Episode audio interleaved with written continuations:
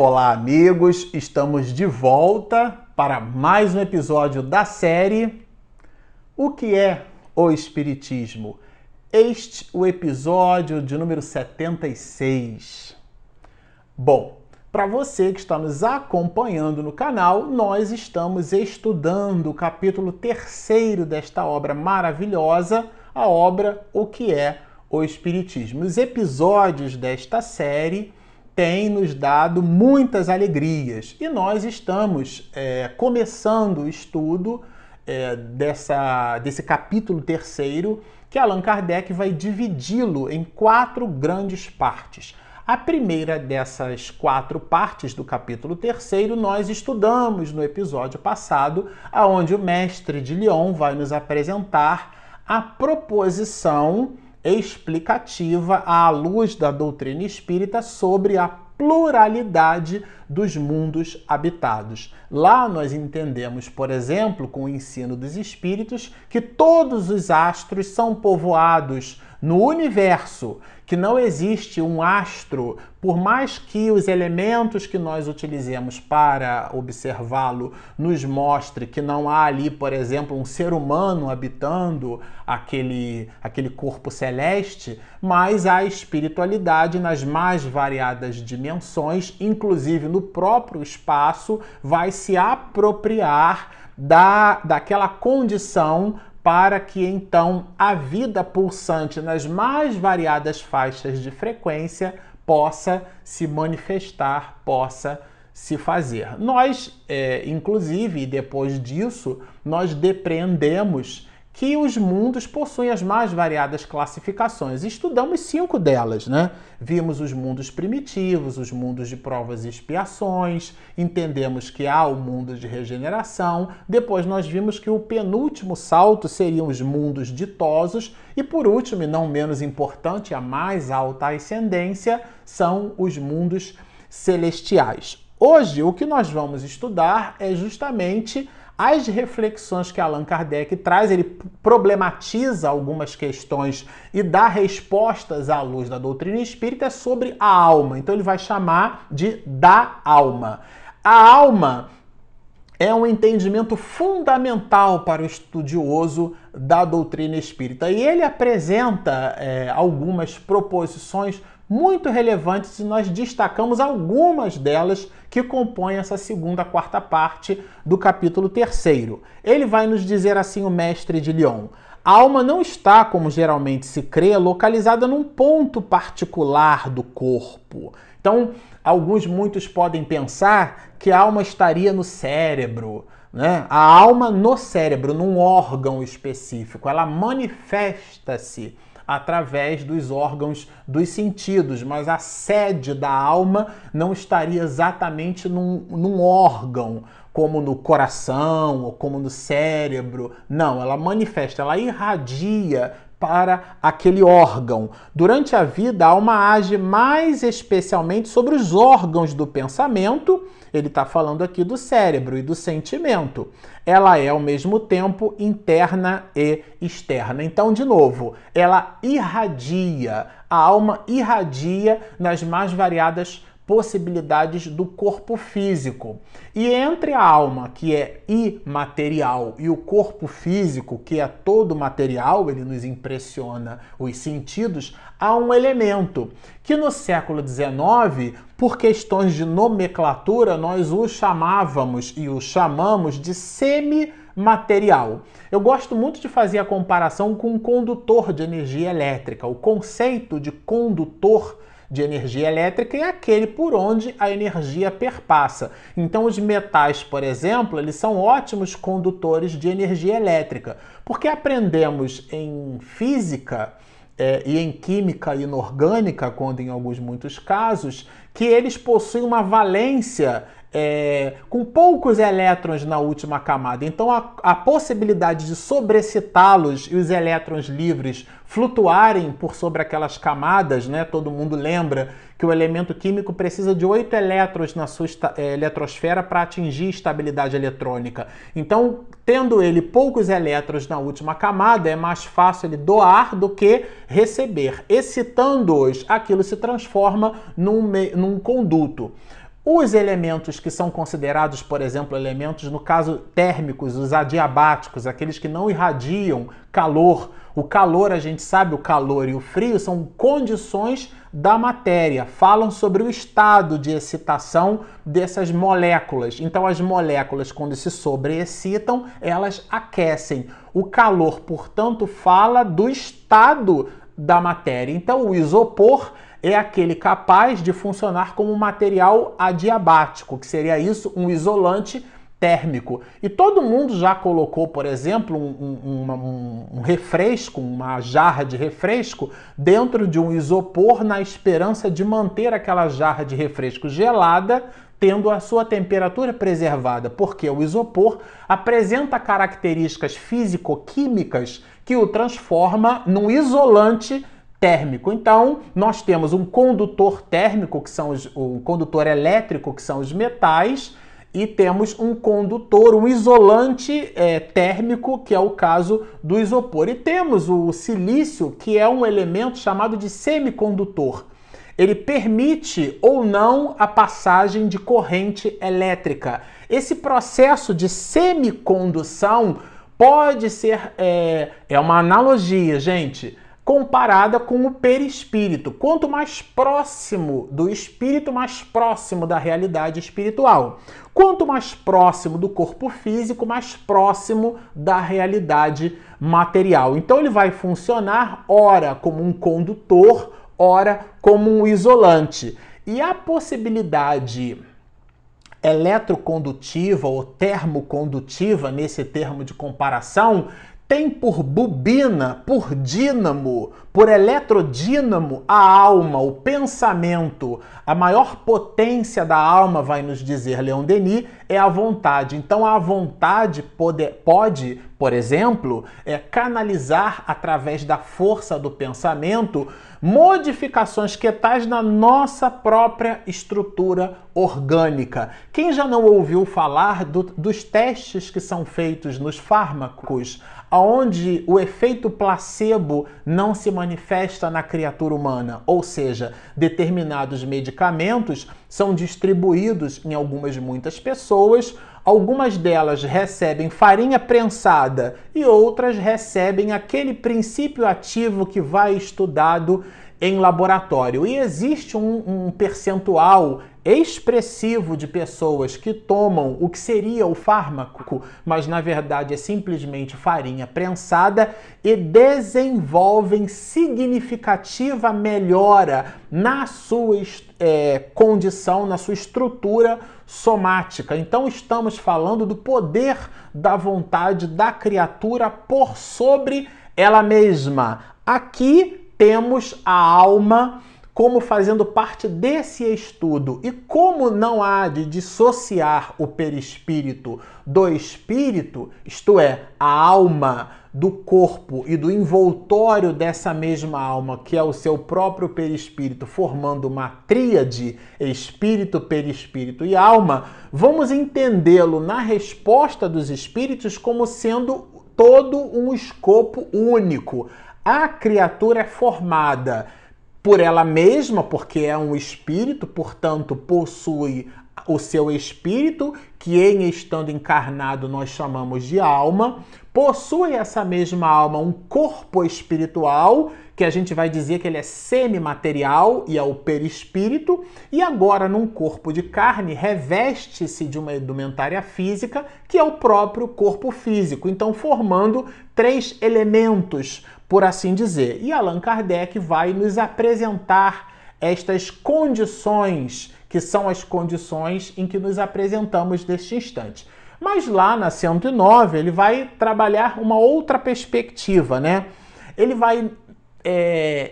E, e, aqui Kardec faz uma pergunta que é de, um, de muita sabedoria. Se nós fôssemos lê-la sem muito cuidado, a gente vai achar, não vai nem entender exatamente por que é que Kardec fez essa pergunta, mas ele tem objetivos mais nobres e mais profundos, sobretudo no processo didático. Ele, Allan Kardec, vai perguntar se a alma é criada com o corpo. E aqui ele produz alguns desdobramentos reflexivos desse entendimento. Se a alma vai criada com o corpo, e se essa alma é criada com um corpo que possui algum tipo de debilidade, o que fez essa alma para merecer essa debilidade? Esse é o raciocínio do mestre de Lyon. E no contraponto desse assunto, se a pessoa nasce, por exemplo, numa família cheia de posses materiais e, portanto, cheia de conforto, é, gozando dos privilégios da alta sociedade, vala Deus o que significa essa palavra privilégio nesse contexto, mas por uma coisa ou por outra, numa condição socialmente classificada por nós, naquelas categorias, né, classe A, no topo da pirâmide, com várias possibilidades é, socioeconômicas econômicas. Que diferença? Que fez essa alma é, com igualmente, na, na, na, mesma linha, no mesmo mote reflexivo, que fez essa alma para nascer nessa condição? É, é, é, esse é o objetivo implícito na pergunta que Allan Kardec faz aos espíritos em relação a esse nascimento.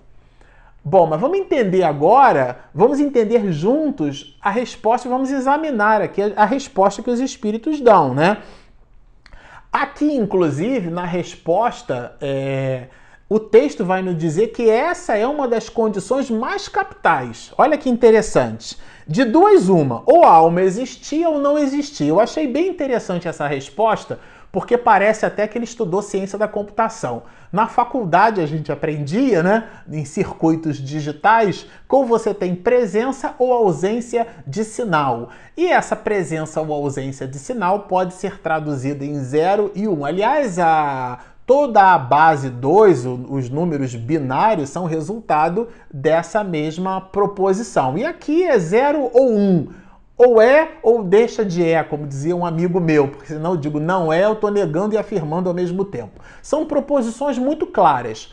Ou de duas uma, ou a alma efetivamente foi construída durante o processo da concepção ou ela existia anteriormente. Então aqui ele, Allan Kardec, vai inclusive nos dizer que tudo, a gente coloca esse tudo em caixa alta, tudo é explicável através do entendimento dessa questão. Ela parece simples, por isso que eu disse anteriormente, pareceu quase, é, quase estranho, vamos dizer dessa forma, Kardec ter perguntado se a alma foi criada junto com o corpo ou não. Mas o mestre de Julião não tinha por objetivo profundo a resposta. Essa primeira resposta era um pano de fundo. O desdobramento reflexivo proveniente da resposta dada aos espíritos é que vai produzir uma série de desdobramentos filosóficos para a nossa própria vida. Por quê? Porque nós entendendo como espírito imortais, entendendo que nós não fomos criados durante a construção daquele corpo, todo o conjunto de bagagens que nós trazemos fala de nós mesmos. O próprio Allan Kardec vai chamar, inclusive, esse processo, olha, ele vai chamar de ideias inatas.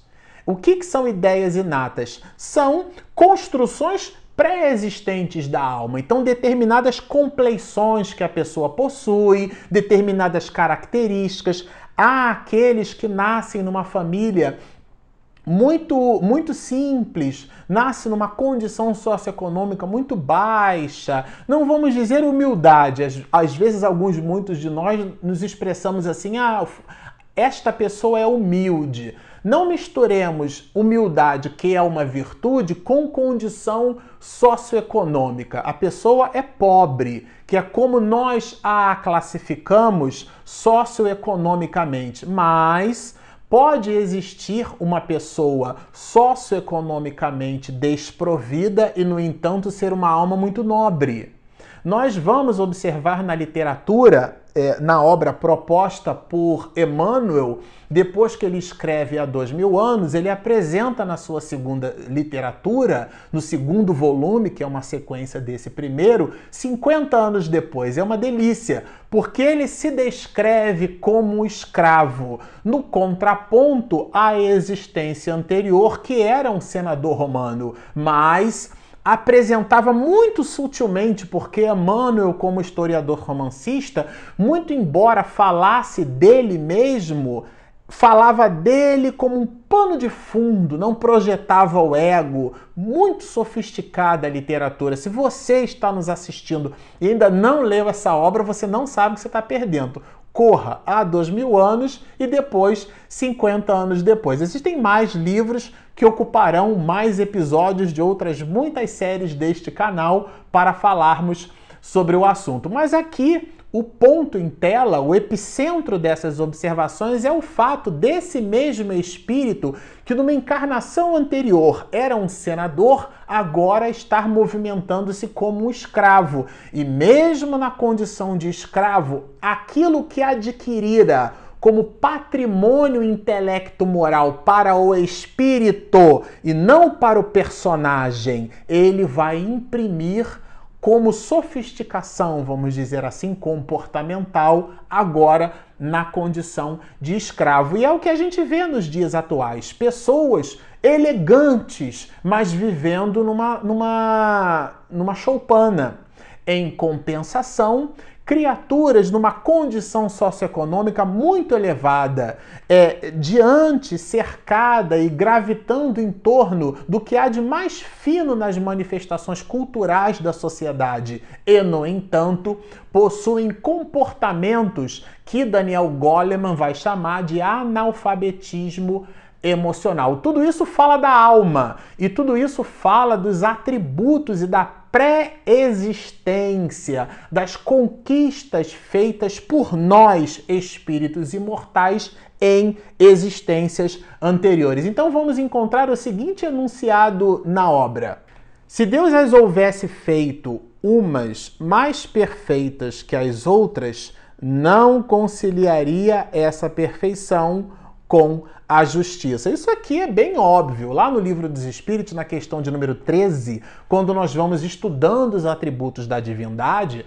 a gente vai perceber que Deus é soberanamente justo e bom. Inclusive, é um dos atributos da divindade que se apresenta através de um binômio, porque possui um, um, um, um elemento é, de soma, né? É, o E. Então, é, esse atributo é um binômio, justiça e bondade. Esse E, a partícula E, dá justamente essa ideia de soma. Bom, o que é que queremos dizer com isso? É que justiça e bondade, ela se manifesta de forma perfeitamente equilibrada na divindade. E é um atributo supremo, ele é absolutamente, de modo absoluto, né? É um advérbio, inclusive. De modo absoluto, justo e bom, dando essa ideia de soma. É, é, uma, é uma conjunção aditiva, essa partícula E. E, é o, e Deus possui de forma soberana esse atributo. E esse atributo manifesta-se nas relações, manifesta-se em todo o conjunto de atividades, manifesta-se em nós mesmos. Esse atributo se manifesta em nós, na, nas nossas é, movimentações na sociedade, de forma que, se encarnamos, se vivemos numa família, toda a condição de vida, tudo que gravita em torno de nós, as nossas possibilidades, as ausências, inclusive aquilo que nós não logramos êxito ainda, ou que não temos condição de alcançar nessa existência tudo, tudo isso faz-nos a crescer muito mais. São esses os elementos de propulsão da nossa conquista espiritual. E parece um paradoxo, porque nós, através de uma realidade material, mergulhados num corpo de carne, é que evoluímos espiritualmente. Porque senão viveríamos eternamente na erraticidade. A erraticidade não representa, não proporciona, não tem todos os elementos necessários para a construção espiritual da criatura, da alma, do espírito. E são essas as observações do mestre de Lyon. Ele vai nos dizer que Deus nos criou a todos, simples e ignorantes. Essa simplicidade é muito importante a gente entender isso. Olha a fala dos espíritos. As almas são criadas simples, isto é, sem ciência e ignorantes ou seja, sem o conhecimento do bem, e do mal, mas com igual aptidão para tudo. Ou seja, as oportunidades são as mesmas para todos os espíritos. Então, a liberdade de arbitrar, isto é, de decidir, porque o livre arbítrio é isso, né? É a liberdade de arbitrar. Um árbitro no jogo de futebol, por exemplo, é aquele que, em cima de uma penalidade, em cima de uma falta, em cima de uma intercorrência no jogo, é ele quem decide, é ele quem arbitra. Então, a nossa capacidade, a nossa liberdade de decisão é o nosso é chamado, né, de livre arbítrio. A nossa liberdade em arbitrar está na razão direta da nossa cognição, está na razão direta da nossa capacidade em entender exatamente aquilo que se precisa decidir. Porque as escolhas da alma, as nossas escolhas, sempre falam de nós as decisões que tomamos, os hábitos alimentares que temos, a decisão por fumar ou não fumar, a decisão por beber alcoólicos ou não beber alcoólicos, a decisão por não fazer uso de palavras de baixo calão como sendo habitual do nosso vocabulário, há pessoas que só se expressam pelo chamado palavrão, Há pessoas que, inclusive, em não se utilizando de palavrão, usam de sofismas, fazendo apologia à opção sexual alheia, fazendo apologia à posição geográfica em que essa ou aquela pessoa vive no Brasil ou no planeta. Ou seja, são decisões do espírito. Todas essas decisões falam sempre de nós inclusive de uma forma mais sofisticada. O curso superior que nós é, decidimos, optamos por seguir em relação à nossa carreira, à nossa movimentação, à nossa contribuição na sociedade pelo mundo, os nossos gostos e pendores, o tipo de música que a gente ouve, tudo, todas as nossas escolhas sempre falam de nós. E são essas as escolhas que definem o nosso traço de caráter. E esse traço de caráter, ele independe do personagem que nós escolhemos por nos movimentar numa determinada sociedade. Por isso que Paulo de Tarso vai dizer, por exemplo, que o homem morre. Porque aqui nesse exato instante eu estou Marcelo Shoa, mas eu não sou. Eu, quando desencarno, deixo Marcelo Shoa e continuo como espírito imortal com todos os atributos que eu colecionei das minhas existências anteriores, das minhas existências transatas e das minhas existências atuais. Para o futuro, eu levo no cofre do meu perispírito, no patrimônio da alma, tudo aquilo que Jesus vai nos dizer que é o que a traça não rói, a ferrugem não consome e o ladrão não rouba. Portanto, são os valores da alma, são as aquisições do espírito. Bom, como vocês observam, são elementos reflexivos muito importantes, falam da alma. Se você está nos ouvindo e está nos prestigiando pelas nossas ferramentas de áudio, pelo nosso podcast. Sim, nós temos um podcast. Ele vai chamando Espiritismo e Mediunidade. Você pode assiná-lo. Estamos também no iTunes, na ferramenta da Apple todo o nosso material vai postado em áudio. Depois que a minha esposa Regina Mercadante faz a edição, ela transforma todo esse material em áudio e posta nessas duas grandes plataformas, pelo Spotify e pelo iTunes. Então fica aqui o convite para você nos seguir também nestas grandes ferramentas de mídia, o Spotify e o iTunes. E se você ainda não se inscreveu no nosso canal no YouTube, por favor, Espiritismo e Mediunidade. Está feito então este pleno convite. Inscrevam-se no nosso canal, assinem o nosso iTunes e o nosso Spotify. Estudem conosco, sigam-nos e muita paz.